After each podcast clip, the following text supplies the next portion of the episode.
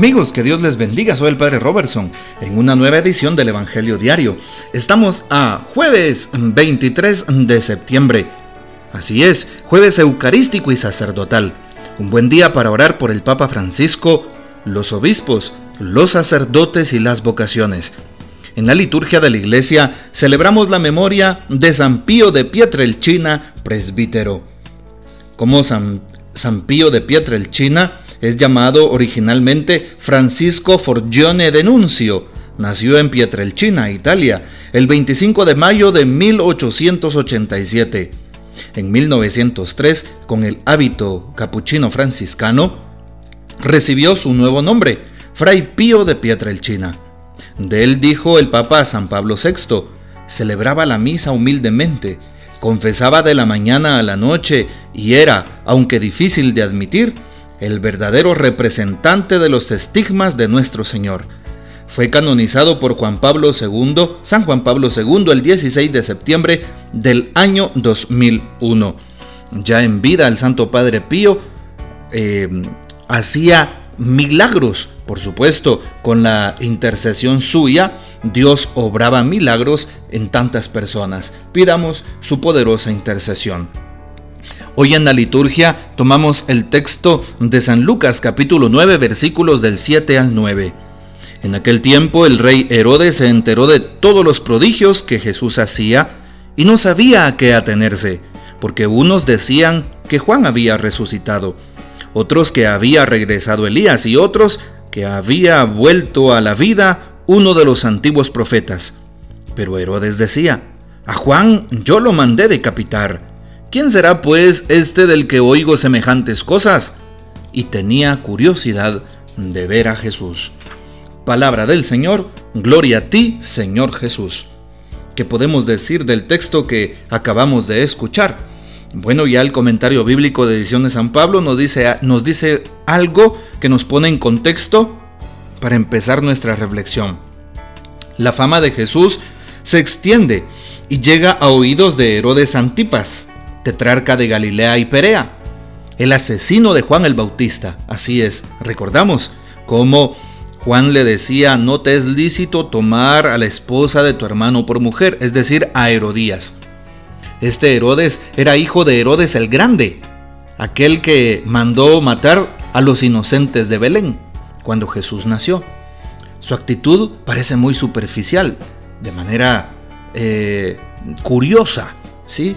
Es decir, cuando quiere mandar a traer a Jesús, cuando manda a traer a Juan, es por pura curiosidad, no es porque le importe, le interese el plan de Dios en su vida.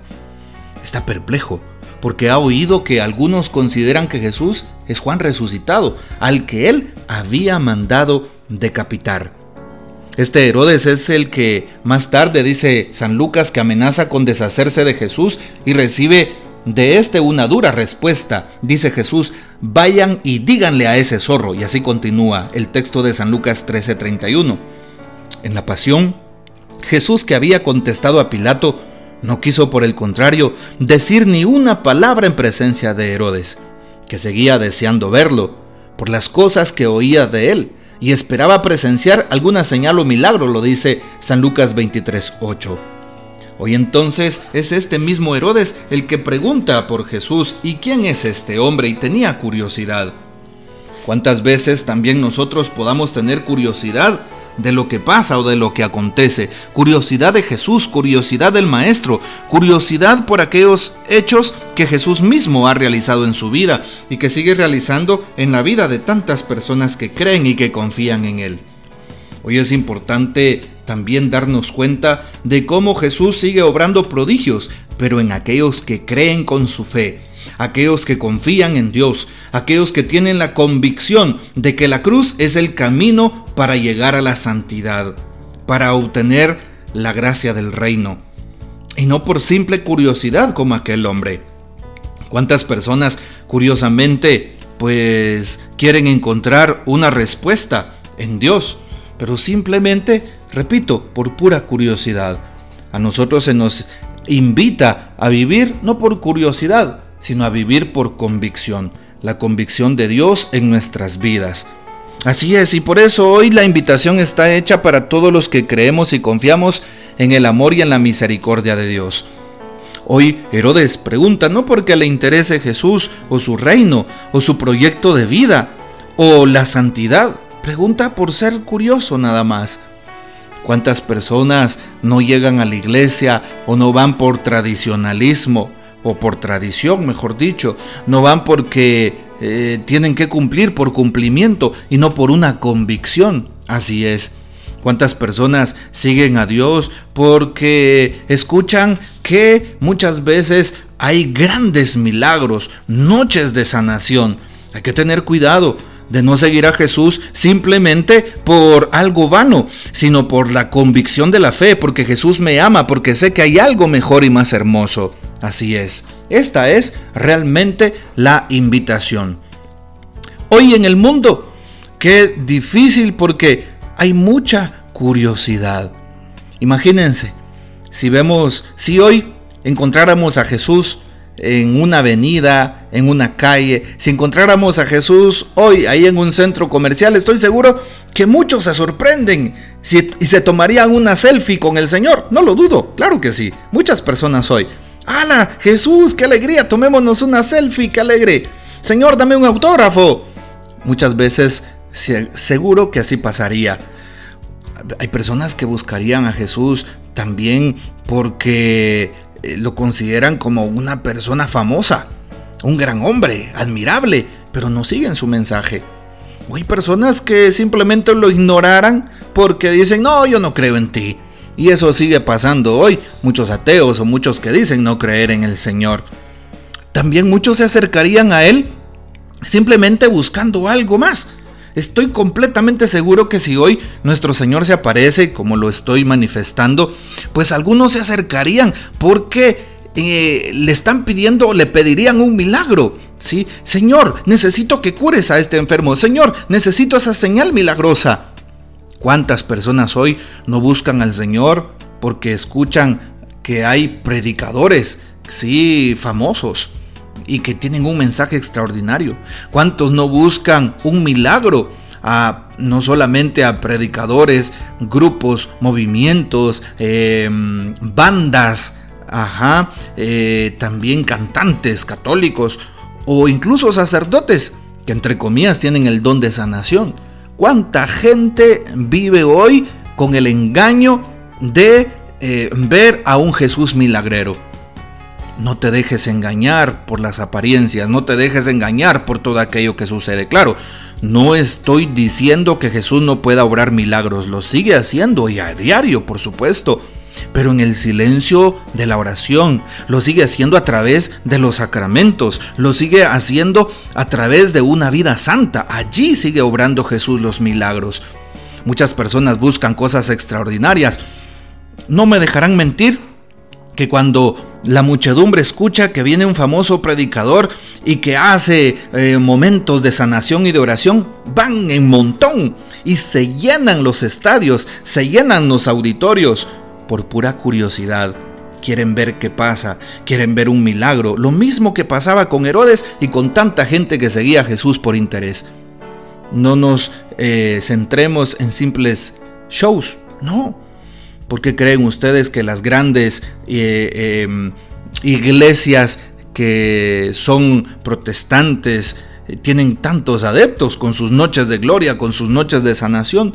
Sí, porque les interesa pues solamente ver a un Jesús milagrero y no a un Jesús que va a la vida del pobre, del necesitado, a la vida del obrero, del que sufre, a la vida tuya y a la vida mía de cada día. Sí, un Jesús que carga con su cruz diaria, un Jesús que se santifica en el diario trabajo. Así es, un Jesús que se preocupa por el prójimo. Eso no les interesa. Hoy no caigamos también nosotros en esa trampa. Busquemos a Jesús por convicción. ¿Y sabes algo? Jesús sigue tomando la iniciativa. Jesús te sigue buscando.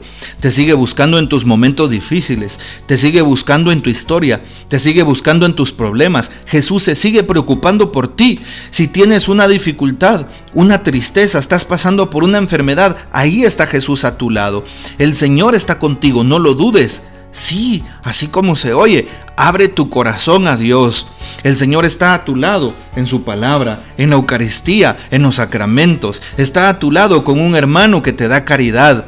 O tú mismo puedes, puedes ser un signo de la presencia de Dios en la vida de los demás con tu presencia, con tu acompañamiento, con tu consejo, con tu abrazo, con una llamada al enfermo, con un mensaje a aquel que está desanimado. Sí, tú eres la presencia de Dios en la vida de aquel que está necesitado. Sigue Jesús acompañándonos. Así que sigamos buscando a Jesús, no como lo hizo Herodes por simple curiosidad, sino con la grata presencia de Dios entre nosotros que está vivo y que es auténtico. El Papa Francisco termina afirmando algo sobre eh, la, la vida de San Juan Bautista, ya que hoy también se hace una referencia a San Juan Bautista. ¿Y qué dice el Papa Francisco sobre el texto de hoy? El corazón de Juan el Bautista, encadenado en la cárcel, permanece en la oscuridad. Después de esta purificación, este continuo caer en el anonadamiento termina su vida. El rey perplejo es capaz de tomar una decisión, pero no porque su corazón se haya convertido, sino más bien porque el vino le da valor. Juan termina su vida bajo la autoridad de un rey mediocre, ebrio y corrupto. Así termina el hombre más grande nacido de mujer. Cuando leo este pasaje me conmuevo Pienso en nuestros mártires, en los mártires de nuestros días, torturados, masacrados, que terminan su vida bajo la autoridad corrupta de gente que odia a Jesucristo. Esto lo dijo el Papa el 6 de febrero del año 2015. Qué importante es saber que cuántas personas hoy, incluso gobernantes, también quieren tener bajo su dominio, su, su dominio a los cristianos que dan testimonio de su fe. Sigamos confiando en el amor de Dios. Sigamos dando testimonio de que Él está vivo, testimonio de la verdad, testimonio de la justicia, testimonio del bien. Y de esa manera, aunque seamos incómodos para los demás, como en su tiempo Juan el Bautista, como en, su tiempo Jesús nuestro Señor, también nosotros vivamos esas virtudes que hoy nos caracterizan y nos unen íntimamente a las virtudes de Jesús, como lo son especialmente la virtud de la misericordia, así es, la caridad con los demás. Que el Señor nos bendiga, que María Santísima nos guarde y que gocemos de la fiel custodia de San José. Te invito para que presencies la adoración eucarística en tu parroquia o que nos sigas por las redes sociales como Parroquia Jesús Obrero Buen Pastor o Padre Robertson Rodríguez en el Facebook. Que Dios les bendiga y hasta mañana.